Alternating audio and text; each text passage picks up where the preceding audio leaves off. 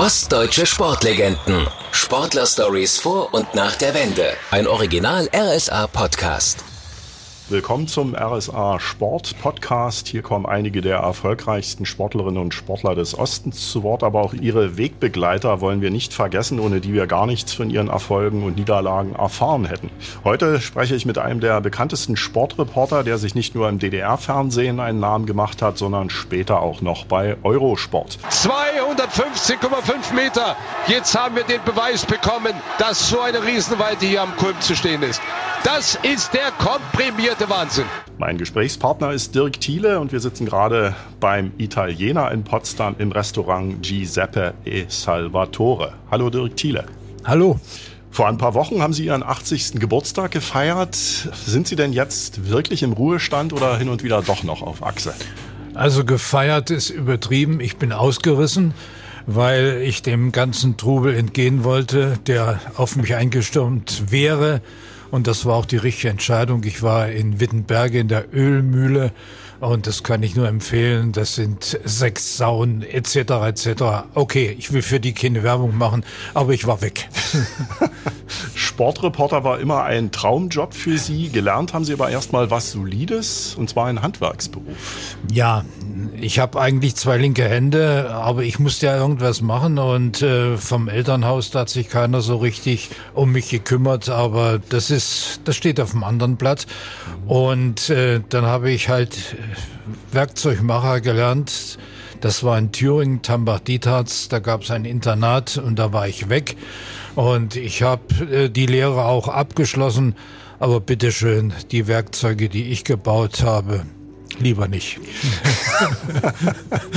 Wie kam es denn, dass Sie dann mit 22 plötzlich ein Lehrerstudium für Sport und Geschichte angefangen haben? Na ganz einfach, äh, da ich mich äh, immer um mich selbst kümmern musste, äh, habe ich mitbekommen, dass ich mein Abitur in Potsdam nachmachen kann. Ich hatte nur die mittlere Reife und ähm, angeschlossen war das an die damalige pädagogische Hochschule und da war ich in Potsdam im Internat und dann ging das an die heutige Uni, ja.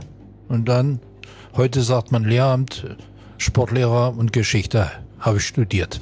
Sie stammen aus Aachen. Ist die Kleinstadt in Sachsen-Anhalt besonders sportbegeistert? Aachen, wo die Frösche quaken. Ja, ja, ja, ja.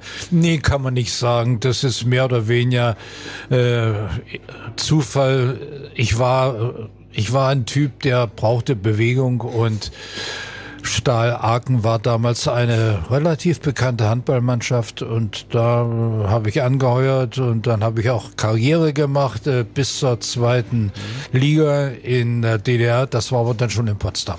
Also das ist, war dann Ihre Lieblingssportart auch schon als Kind? Kann man so sagen, ja, ja, ja, ja. Wann haben Sie denn gemerkt, dass Sie zwar auch Sport treiben, aber vor allem über Sport berichten wollen? Ach, das habe ich gar nicht gemerkt. Äh, das war wie manches im Leben mehr oder weniger Zufall. Damalige Deutsche Fernsehfunk hat eine Nachwuchskampagne gestartet. Von Rügen bis äh, was der Kuckuck ganz im Süden, äh, haben sich vielleicht 500 Studenten bemüßigt gefühlt, diese Testserien mitzumachen. Und mein damaliger Seminargruppenbetreuer Schulz, der sagt, du hast doch immer die große Klappe und äh, äh, bist um meine Antwort nicht verlegen. Manchmal habe ich Ärger mit dir, das kannst du doch professionell austoben. Ja. So. Woher wusste er denn, dass Sie so eine große Klappe haben? Ihm gegenüber wahrscheinlich. ja. Und aber er hat mir das nie übel genommen. Und ja, dann kamen die an und haben ihre Testserien gemacht. Und äh, ich weiß nicht wie viel, aber bestimmt 500 Leute haben sich da bemüßigt gefühlt mitzumachen. Und am Ende haben sie drei genommen, die waren alle drei gleich schlecht, aber drei mussten sie ja nehmen. mussten sie nehmen? ja. Es waren noch Sibylle Künstler und ja. äh, Ulf Dieter Hesse. Mhm, ja. Und ja. Äh, dann musste ich aber erstmal aus der Volksbildung raus. Das war ja nicht ah, so einfach. Ja. ja. Und wie haben Sie das gemacht? Ja, habe ich an die Ministerin Honecker geschrieben und so weiter. Und die sagt, wir haben dich ausgebildet, du gehst in die Schule nach Eberswalde. Gut. Dann hatte ich eigentlich schon fast aufgegeben. bin ich nach Eberswalde, habe mich dort äh, vorgestellt. Ich war eigentlich schon überfällig, hätte schon zwei oder drei Monate vorher da sein müssen. Und äh, dann sagte diese Verantwortliche, ja, wir haben Ihre Stelle jetzt schon besetzt. Äh, Sie gehen jetzt an die Betriebsberufsschule in Eberswalde. Ich sage, ja gut, gehe ich da auch hin. Und dann habe ich dem Chef dort erzählt, was da alles so gelaufen ist. Und ich weiß bis heute nicht, ob der mit den Augen gezwinkert hat. Hat er gesagt, Sie haben da auch eine Wohnung hier, ne? Ich so, nö. Ich habe keine Wohnung hier. Na, dann kann ich Sie auch nicht einstellen. Ich sage, geben Sie mir das schriftlich? Ja, das gebe ich Ihnen schriftlich. Und da war ich beim Fernsehen. Ah, da hat also einer äh, Strippen gezogen. Irgendeiner da oben. Ja. ja. Ah, die Honecker war eine Zicke. Na, mhm. egal. um welche Sportart ging es denn bei Ihrer ersten Reportage fürs Fernsehen? Wissen Sie das noch? Ja, das weiß ich. Das war äh, ein Filmbericht über Biathlon aus Scheibe-Alsbach. Scheibe-Alsbach, also eine ja, Regionalmeisterschaft oder? Ja, irgend sowas, Nachwuchs, also so genau weiß ich es auch nicht mehr. Also auf jeden Fall, ja, Biathlon. Ja. Biathlon. Aber mit Biathlon hatte ich später dann nichts mehr zu tun. Mhm, komischerweise. Also ja. das ist dann doch eben ja verteilt worden ja, dann vom einfach, Chef. Du machst das fertig und Schluss. Mhm. Der Fernsehjob muss ja dann trotzdem wie ein Fünfer im Lotto gewesen sein. Und dann hatten Sie auch noch das Glück, dass Ihr großes Vorbild äh, Ihr Mentor wurde. Das war mehr als ein Fünfer im Lotto. Das war wirklich, ja, manchmal trifft es eben auch diejenigen, die es nicht verdient haben. Also auf jeden Fall hat der Örtel, als wir dann mal beide zusammen äh, saßen, hat der Örtel gesagt, also wenn ich schon jemanden nehmen soll, dann nehme ich den Thiele. Mhm. Und ja. hat er das noch irgendwie begründet? Nee, das hatte er nicht nötig. Nein, nein, nein, nein. Örtel war der Cäsar, Heiligenschein. Und Aber Sie müssen ihm ja irgendwie aufgefallen sein. Irgendwie schon, ja, irgendwie schon. Aber er hat mir das nie erklärt, warum er sich dann für mich entschieden hat. Gut, er hat sich auch nicht tot gemacht. Ne? Er hat mal was ausgewertet und dann und wie auch immer. Aber ich sage das zum wiederholten Mal. Für mich war Oertel der Größte. Der absolut Größte, was sein äh, Wortschatz angeht, was seine temperamentvollen Kommentare angeht. Denk nur an 80 Czerpinski nennt eure Kinder Waldemar. Also das sind, der hat Ideen gehabt, der war seiner Zeit eigentlich voraus. Und äh, irgendwann habe ich auch mal gehört, dass äh, Leute gesagt haben, ja, die waren so eingleisig, so stur. Das stimmt überhaupt nicht. Harry Schulz äh, in den Kampfsportarten oder gerade Florian, die haben, die haben eigentlich den Sport damals schon zur Unterhaltung gemacht. Weil sie über den Sport hinaus. Äh, über den Sport haben. hinaus diese Redewendungen und, und dieses Mitleben und so weiter. Und äh, der hatte nicht umsonst einen Heiligenschein. Was hat, er, was hat er alles gemacht? Interview per Telefon und was weiß ich. Und das macht man nicht aus der Hüfte. Das sicherlich nicht. Er war ja auch Entertainer Kessel Buntes. Zum Beispiel, ja. Waren denn äh, Leichtathletik und Skispringen für Sie damals schon Ihre Spezialgebiete? Na, Leichtathletik schon. Ich hatte im, äh, im Studium hatte ich Leichtathletik Spezialfach, also äh, Leichtathletik schon. Skispringen eher nicht. Mhm. Da bin ich an Oertel und an Kupfer nicht vorbeigekommen. In der Leichtathletik übrigens auch nicht. Da war ich, das, da brauchte es, es brauchte seine Zeit. Kupfer der hatte seine Position sicher, weil er Chef war und, und auch ähm, in der Partei richtig ähm, engagiert. Aber äh, bei Florian war das anders. Aber da, ich wusste, ich muss mich anstellen. Ja, und ich habe mich gerne angestellt. Für mich ist ja einiges übrig geblieben. Ja, Olympiafinale, ne? zum Beispiel. Ne? Äh, was hat Sie denn an der Leichtathletik am meisten gereizt? Na, äh, eigentlich die Vielseitigkeit. Ne? Lauf, Sprung, Wurf äh, etc.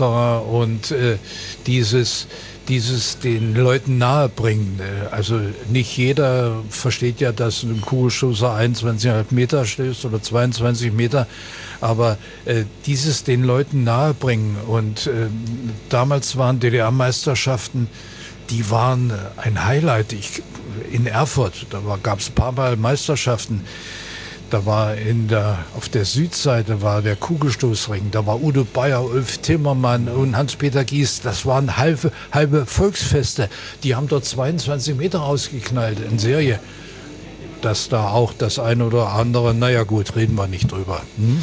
Naja. Aber Sie haben sich vermutlich selber auch als Leichtathlet ausprobiert? Ja, ausprobiert ist die, ist die richtige Bemerkung. Ja, ja. Also äh, ich habe es im Sprint versucht. Die, die Hürden waren für mich relativ hoch. Ja, und äh, ja, ich habe es probiert. Äh, aber ich habe dann äh, während des Studiums, äh, wie gesagt, habe ich mich mehr dem Handball zugewandt. Ne? Und das, das, das war ganz einfach. Äh, wir sind sehr, sehr weit gekommen für eine Mannschaft, äh, die aus Studenten bestand. Zweite DDR-Liga. Ja, es hat Spaß gemacht. Mhm. Aber der Auslöser für den Handball war eben Stahl Aachen. Ja, war Stahl Aachen, das stimmt das stimmt, ja. Aber auch wiederum, ja, Zufall, andere Möglichkeit gab es kaum. Leichtathletik weiß ich gar nicht, ob die so organisiert war damals in Aachen. Das, das hat mich auch nicht so sehr interessiert. Das kam dann alles später. Hm das Olympiafinale der DDR-Handballer 1980 ja. in Moskau ja. war Ihr Reporter-Highlight in ja. der damaligen Zeit? Ja, mit Sicherheit, mit Sicherheit. Äh, da bin ich auch dazu gekommen wie die Jungfrau zum Kind. Eigentlich äh, sollte ich äh, 1980 äh, schon nach Hause geschickt werden. Ähm, ja, na, ich ähm, sollte einen Bericht machen über ähm, den äh, Chef des Luschniki-Stadions. Damals war mein Russisch noch einigermaßen. Und da bin ich hin, im Kameramann, Ledersessel, alles ein prunkvolles Büro. Und ähm, Sadidjes Bescheid da, okay, ich habe mich hingesetzt, da kam der mit der Wodka-Pulle an, hier, äh, Stockgramm. Habe ich gesagt, das trinke ich nicht. Ich habe heute noch zu tun, das mhm. trinke ich nicht. Ja, gut, lange Rede, kurzer Sinn, der hat mich rausgeschmissen. Ich habe das Interview nicht bekommen und mein Chef wollte mich nach Hause schicken, weil ich ohne Bericht gekommen bin. Und da habe ich gesagt, willst du mich jetzt, meinen ganzen Mut zusammengenommen, willst du mich jetzt nach Hause schicken, weil ich nicht gesoffen habe oder was? Ja. Da hat er sich das wohl noch überlegt. Und dass ich dann trotzdem noch das Finale im Handball hatte, irgendwie verrückt. Ja, und, und wie kam das dann zustande? Äh, fehlte da gerade jemand? Ist da jemand ausgefallen kurzfristig? Vielleicht hat er ein bisschen Wiedergutmachung gemacht, ich weiß es nicht. Das kann natürlich auch ja, sein, ja. ja. Ähm, wie haben Sie dieses Finale erlebt? Die Halle war ja wahrscheinlich voll. Äh, hätten Sie damit gerechnet, dass die ja, DDR das reißt gegen die UdSSR? Sicher, na, sicher. Aber ich hatte natürlich nie damit gerechnet, dass wir eine Chance haben, dass wir das Ding gewinnen. Ne? Aber äh, Wieland Schmidt und Co., die, die das, das war eine super Leistung und es war natürlich ein anderer Handball, als er heute gespielt wird. Ja. Äh, äh, heute schnelle Mitte und alles Mögliche. Das, das äh, Entwicklung halt. Ja, Die Spieler hatten damals einfach auch mehr Zeit, ne, um Die hatten, Angriff zu Ende zu bringen. mehr Zeit, und, äh, aber äh, sie waren trotz alledem vielleicht auch die größeren Talente. Hm. Hans-Georg Bayer, der Bruder von Udo Bayer und so weiter. Tolle Handballer.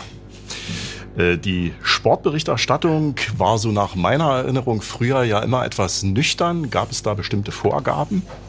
Na, da würde ich protestieren, weil Aha. das Flaggschiff äh, der Sportberichterstattung war ja nun alles andere als ein zurückhaltender Typ, mhm. Oertel.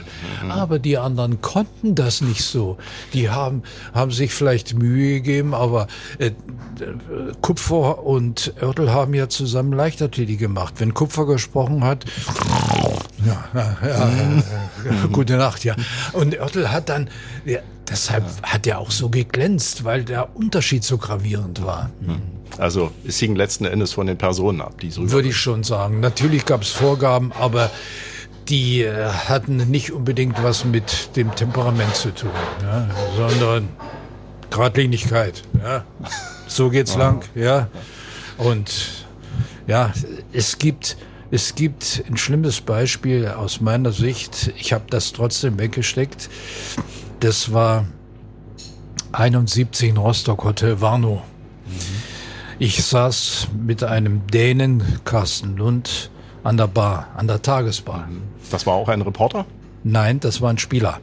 Das war ein Spieler, die hatten irgendwie ein Spiel gegen mhm. Dänemark und äh, da sollte ich einen Bericht machen. Und äh, ich habe mich, es, ich habe eigentlich Recherche gemacht, nicht mehr, nicht weniger. So, ich hatte aber nicht die Erlaubnis dafür. So, und zurück, Montag vor dem großen Gremium, da konnte ich froh sein, dass sie mich nicht rausgeschmissen haben. Sieben Jahre später war ich Erstreisekader. Ja, ja. Mhm. Aber trotz alledem, ich will mich nicht beschweren. Das war auch ein Traumjob und äh, wenn man sich halt nicht an die Regeln gehalten hat damals, nun gut, dann musste man halt bezahlen. Aber ich bin meinen Weg trotzdem gegangen.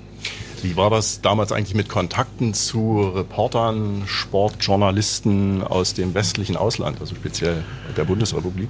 Es war nicht gewünscht. Hm. Also man hat es dann vermieden. Nein, nein. Ja.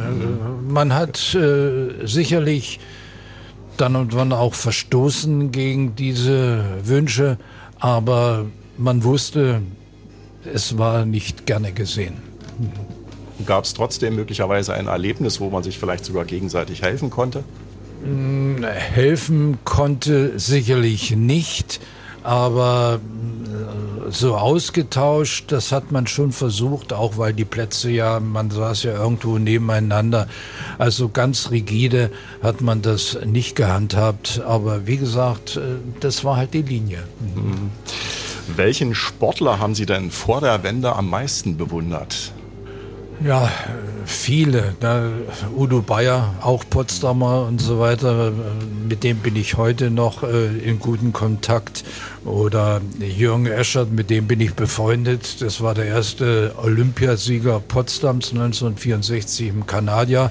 Und nur man lebt sich halt auseinander, die Interessen sind unterschiedlich und viele ziehen sich auch zurück, sind mehr oder weniger enttäuscht, wie auch immer. Äh, ja, es wird immer weniger.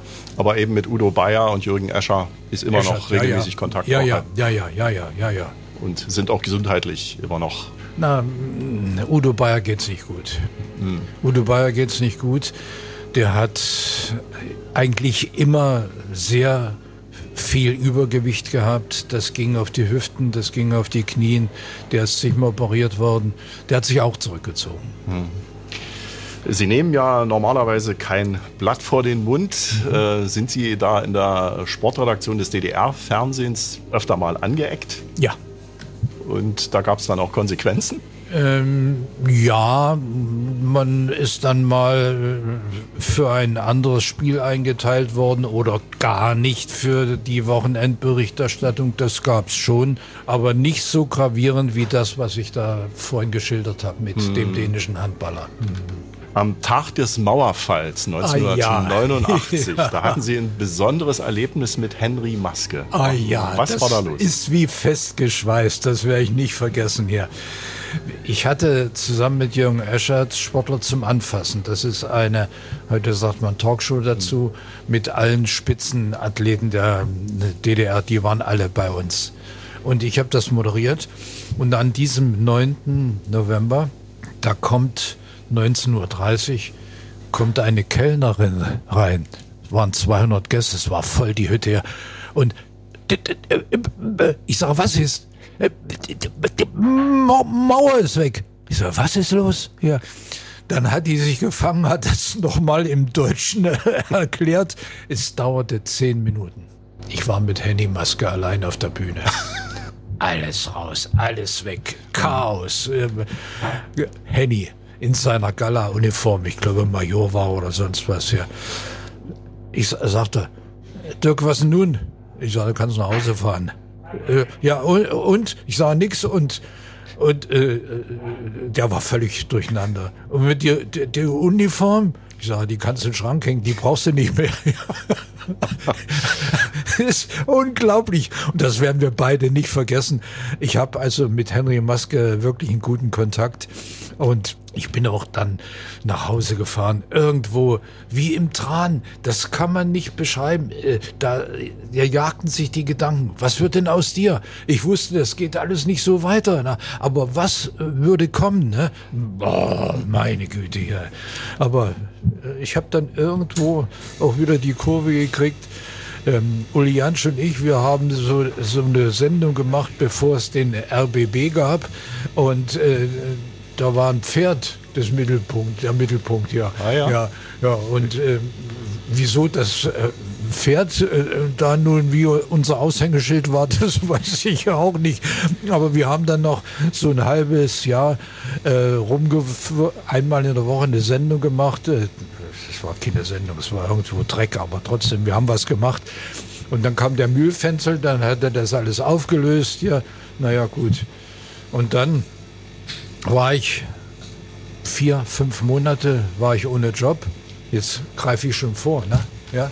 Kein so. Problem. Dann kam ein Anruf aus Paris. Der Sender äh, Eurosport äh, eben hat sie ja doch schon gekannt. Ja, der Chef kam aus Hessen und in Hessen konnten die DDR-Fernsehen empfangen. Mhm. Der kannte mich, der wusste, was Sache ist. Und der sagt, Herr Thiele, Hallen-Europameisterschaften, Genua, unser Kommentator ist ausgefallen. Könnten Sie einspringen? Ich sage, ja, klar kann ich einspringen. Ich hätte, ich hätte sonst was gemacht, ja. Und äh, dann sagt er, das ist aber nicht vor Ort. Das ist aus dem Stuhl in Paris. Dann müssen Sie nach Paris kommen. Ich sage, Paris war ich auch noch nicht. Ja, komme ich, natürlich. Ja. So, dann habe ich das gemacht. Es war vielleicht auch gar nicht so schlecht. Ich war ja noch richtig im Stoff mhm. und hat meine Statistik.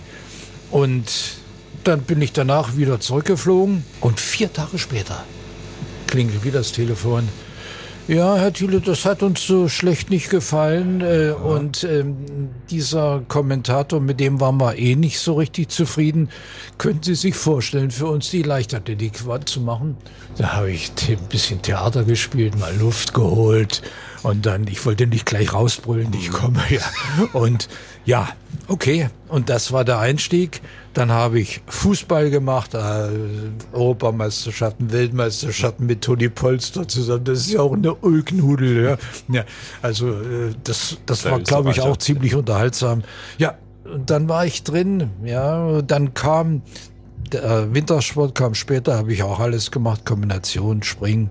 Langlauf. Okay, aber jetzt fragen Sie mal. Mhm. Konnten Sie denn bei Eurosport freier kommentieren? Äh, das hört ja. sich ja schon äh, ja, ganz stark ja, danach an. also ja, wirkliche Vorgaben. Also ich hatte überhaupt keine Vorgaben. Ich konnte eigentlich machen, was ich wollte. Entweder hat Kinder zugehört oder die Franzosen haben kein Deutsch verstanden. jedenfalls. Naja, es muss aber sicher jemand Deutsch verstanden na, haben. Na, sicher, ja. Aber nee, äh, ich hatte wirklich Non-Freiheit. Hm. Also ja, ein Unterschied wie Tag und Nacht. Wie würden Sie es beschreiben? Von der Grundschule her sicherlich nicht. Ich habe ja beim Deutschen Fernsehfunk Sprecherziehung, ich habe von der Pike auf alles gelernt. Also ich bin ja ein richtiger Journalist geworden, erst durch das äh, äh Fernsehen. Und äh, deshalb würde ich das mit Jein beantworten. Also Du hattest deine persönliche Freiheit. Ich konnte eigentlich kommentieren, wie mir der Schnabel gewachsen ist, aber gewisse Grundprinzipien, die mussten schon sein. Ja. Sie waren und sind für Ihre originellen Sprüche bekannt. Beispiel vielleicht heute bleibt die Küche kalt, wir essen bei Sven Hannawald. Eine Anspielung auf seine Essstörung damals. Kommen die Einfälle immer spontan oder steckt da auch viel Vorbereitung drin? Ich würde sagen, vielleicht 50-50, aber das meiste, vielleicht war das auch meine Stärke, kommt ziemlich spontan. Da hat mich der Sigi Heinrich manchmal angeguckt hier, äh, sag mal, bist du noch ganz dicht oder? das ist der Urbayer, mit dem Sie zusammen kommentiert haben das bei Eurosport. Das ist der Urbayer, ja, der, der Ossi und der Wessi der Bayer und der Preuße, ja, ja, ja, ja, ja. Ja, das hat sich ganz gut ergänzt. Dem habe ich erstmal die Leichtathletik beigebracht hier. Wir haben die ersten Aha. Weltmeisterschaften 1993 in Stuttgart gemacht. Da habe ich gesagt, sag mal, äh, habt ihr alle so wenig Ahnung? Oha. Aber wir haben uns schon, der hat natürlich auch zurückgeschossen hier, ne? aber es war, viele haben gesagt, es war ein Dreamteam. Ich glaube, es war ein gutes Team. Das äh, klang auf jeden Fall so. Eigentlich ein Traumduo als Kommentatoren. Deutscher Fernsehpreis dann auch ja. nach den Olympischen Spielen ja, in Peking 2008. Ja, das war, das war ja, äh, wir waren ja auch schon vorher nominiert. Ja? Und äh, irgendwie war es trotzdem, also dass ein Zwergensender hier den Fer Fernsehpreis bekommt hier. Ähm, da sind einige so enttäuscht äh, rausgegangen, die haben die Preisverleihung verlassen. Tatsächlich. Weil sie gedacht haben, sie kriegen den. Ja. Also Aber jetzt nenne ich keinen Namen, denn eine der Damen ist noch aktiv, die ah. rausgegangen ist. Hm, Wäre ja interessant. Dreimal dürfen die Zuhörer raten. Dann lassen wir Sie raten. Äh, was war denn bei Sigi Heinrich anders als bei anderen Reporterkollegen aus dem Westen? Sigi Heinrich hat mich von Beginn an akzeptiert. Also der war nicht der überhebliche Wessi, wie auch immer, sondern äh, der hat auch gemerkt, das ist ja auch wirklich ein guter Mann, der hat auch gemerkt, das passt irgendwo. Wir hatten eine klare Aufteilung.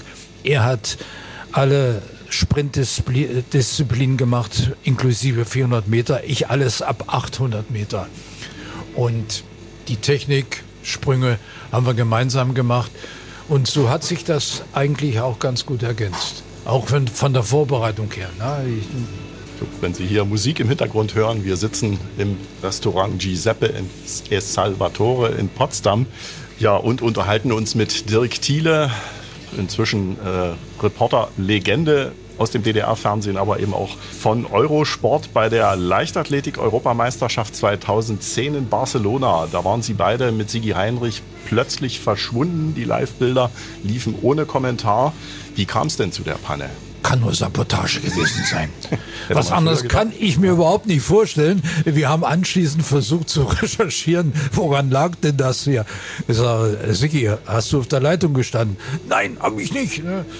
Ich auch nicht. Also ich, ich weiß es beim besten Willen nicht. Ein Fehler einer Planung vielleicht? In welcher Planung? Dass wir ausgerissen sind? Nein. Nein, unvorstellbar. Nein. Wir hätten an, am Reporter-Mikrofon übernachtet. Nein. Und wenn, würde ich es jetzt nicht sagen. Alles klar, dann belassen wir es dabei. Bei Olympia in Peking haben Sie sogar mal eine Morddrohung bekommen. Worum ging es denn da? Ja, äh, das ging um die 10.000 Meter und eine US-Amerikanerin Flanagan ist Dritte geworden, eine Weiße. Die ersten beiden waren dunkelhäutig. Und äh, da habe ich gesagt, es ist eigentlich ganz gut für die Szene, dass mal auch eine Weiße in die Phalanx der schwarzen Läuferinnen einbricht. Äh, wir hatten einen amerikanischen Präsidenten Obama, ja, nicht zu vergessen, ja. Und äh, da habe ich eine Morddrohung bekommen und mein Chef hat sich für mich für die Bemerkung entschuldigt. Ich wäre fast rausgeflogen, weil ich den angegangen bin. Ich sage, du hast dich nicht für mich zu entschuldigen. Ich stehe dazu, was ich gesagt habe. Ja. ja. Und äh, naja, die Folge war dann der Fernsehpreis. Die Ironie des ja, Schicksals. Ja, ja, also das war wirklich ein tolles Ding. aber mit Rassismus hatte es ja nun wirklich nichts, überhaupt aber, nichts aber zu tun. überhaupt nicht, überhaupt nicht. Äh, irgendwann gab es dann aber auch mal Kritik äh, an Ihnen und Sigi Heinrich. Sie würden auf der Mattscheibe zu viel reden. War das gerechtfertigt? Mit Sicherheit. Mit Sicherheit war das gerechtfertigt. Wir waren beides Typen, äh, die wollten sich das Wort nicht verbieten lassen. Und Sigi Heinrich, wenn ich, äh, sagen wir mal, 10.000 Meter äh, kommentiert habe, hat er schon an, mit den Füßen geschaut, wann bin ich denn jetzt wieder dran? Da habe ich gedacht, okay, kommt gleich Kugelstoßen oder Weitsprung, da bist du wieder dran. Ja, nur man muss filtern. Man muss die Kritik auch filtern. Wir sind Typen gewesen und äh, die kann man nicht einfach wie ein Schalter umdrehen. Und äh, wir haben uns das äh, gemerkt, zumindest war für zwei oder drei Tage. Etwas weniger geredet. Etwas weniger. Und irgendwann, fürchte ich, waren wir genau wieder dort, wo wir waren. Also manchmal wären Sie dann vermutlich im Radio äh, sogar besser aufgehoben gewesen als im Fernsehen? Nein, das würde ich nicht sagen. Das würde ich nicht sagen. Ähm, ich habe auch teilweise mal Radio gemacht, so ist das nicht. Aber mehr oder weniger nur so auf Einladung hin. Aber es ist im Fernsehen vielleicht nicht die Frage, zu viel reden, zu wenig reden. Äh, der Mittelweg muss gefunden werden.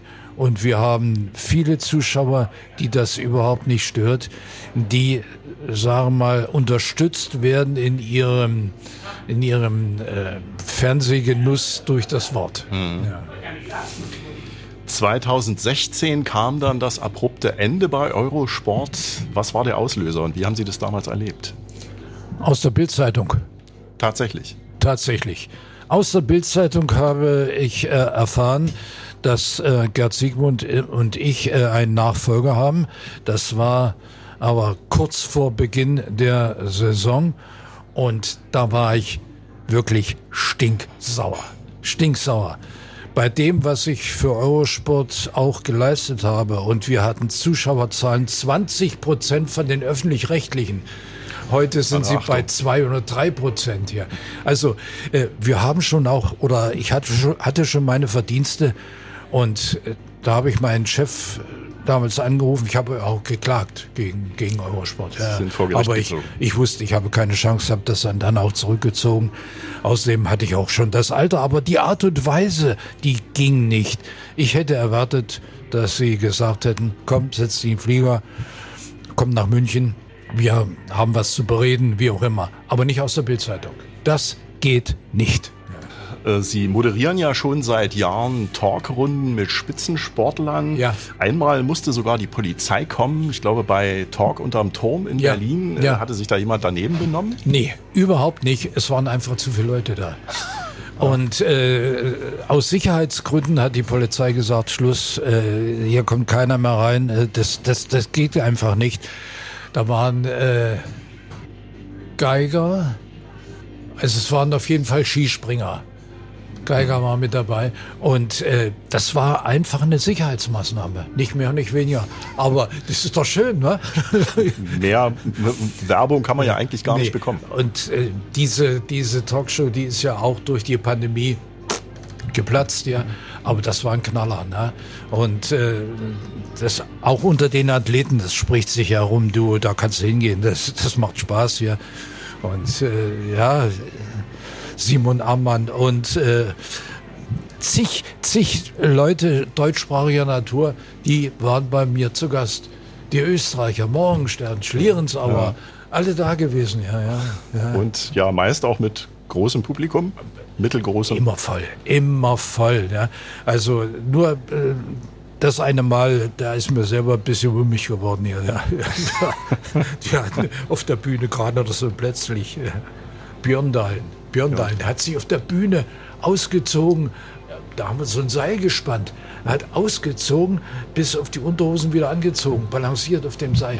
Sensationell, der Typ hier. also Perfekt auch noch ein Deutsch. richtiges ja. Showprogramm. Auch, ja, ja. Ja, wenn Sie ein paar Jahre jünger wären und nochmal eine Karriere als äh, Sportreporter im Fernsehen starten könnten, würden Sie irgendwas anders machen? Ja, was sollte ich anders machen? Ich habe ja vorhin schon gesagt, äh, der Zufall ist eine Kategorie im Leben, der wirklich eine Rolle spielt. Es gibt so viele Seiteneinsteiger, viel zu viele. Es gibt zu wenige, die den Job wirklich von der Pike auf auch gelernt haben na, ich bin zufrieden mit dem, wie es gelaufen ist. Ich habe auch dieses Pädagogikstudium, das hat mir auch geholfen, ohne Zweifel. Ähm, das Agieren im Praktika vor den Kindern und so weiter, das ist alles hilfreich gewesen im Umgang mit den Menschen. Ich würde, nein, ich könnte jetzt nicht sagen, ich mache das so und so und hätte es so und so gemacht schönes Schlusswort, äh, aber wir wollen auf unsere Schlussrunde, die wir immer machen, an diesem Punkt nicht verzichten. Da geht es vor allem um Ostprodukte. Was mag oder mochte Dirk Thiele lieber? Bräuler oder Kettwurst? Beides nicht. Beides nicht. Was essen Sie am liebsten? Königsberger Klopse von meiner Frau gemacht. Salzstangen oder Erdnussflips? Mann, das sind Fragen hier. Gab's das beides? Das gab's beides. Gut, okay. Ja, dann würde ich sagen Erdnussflips.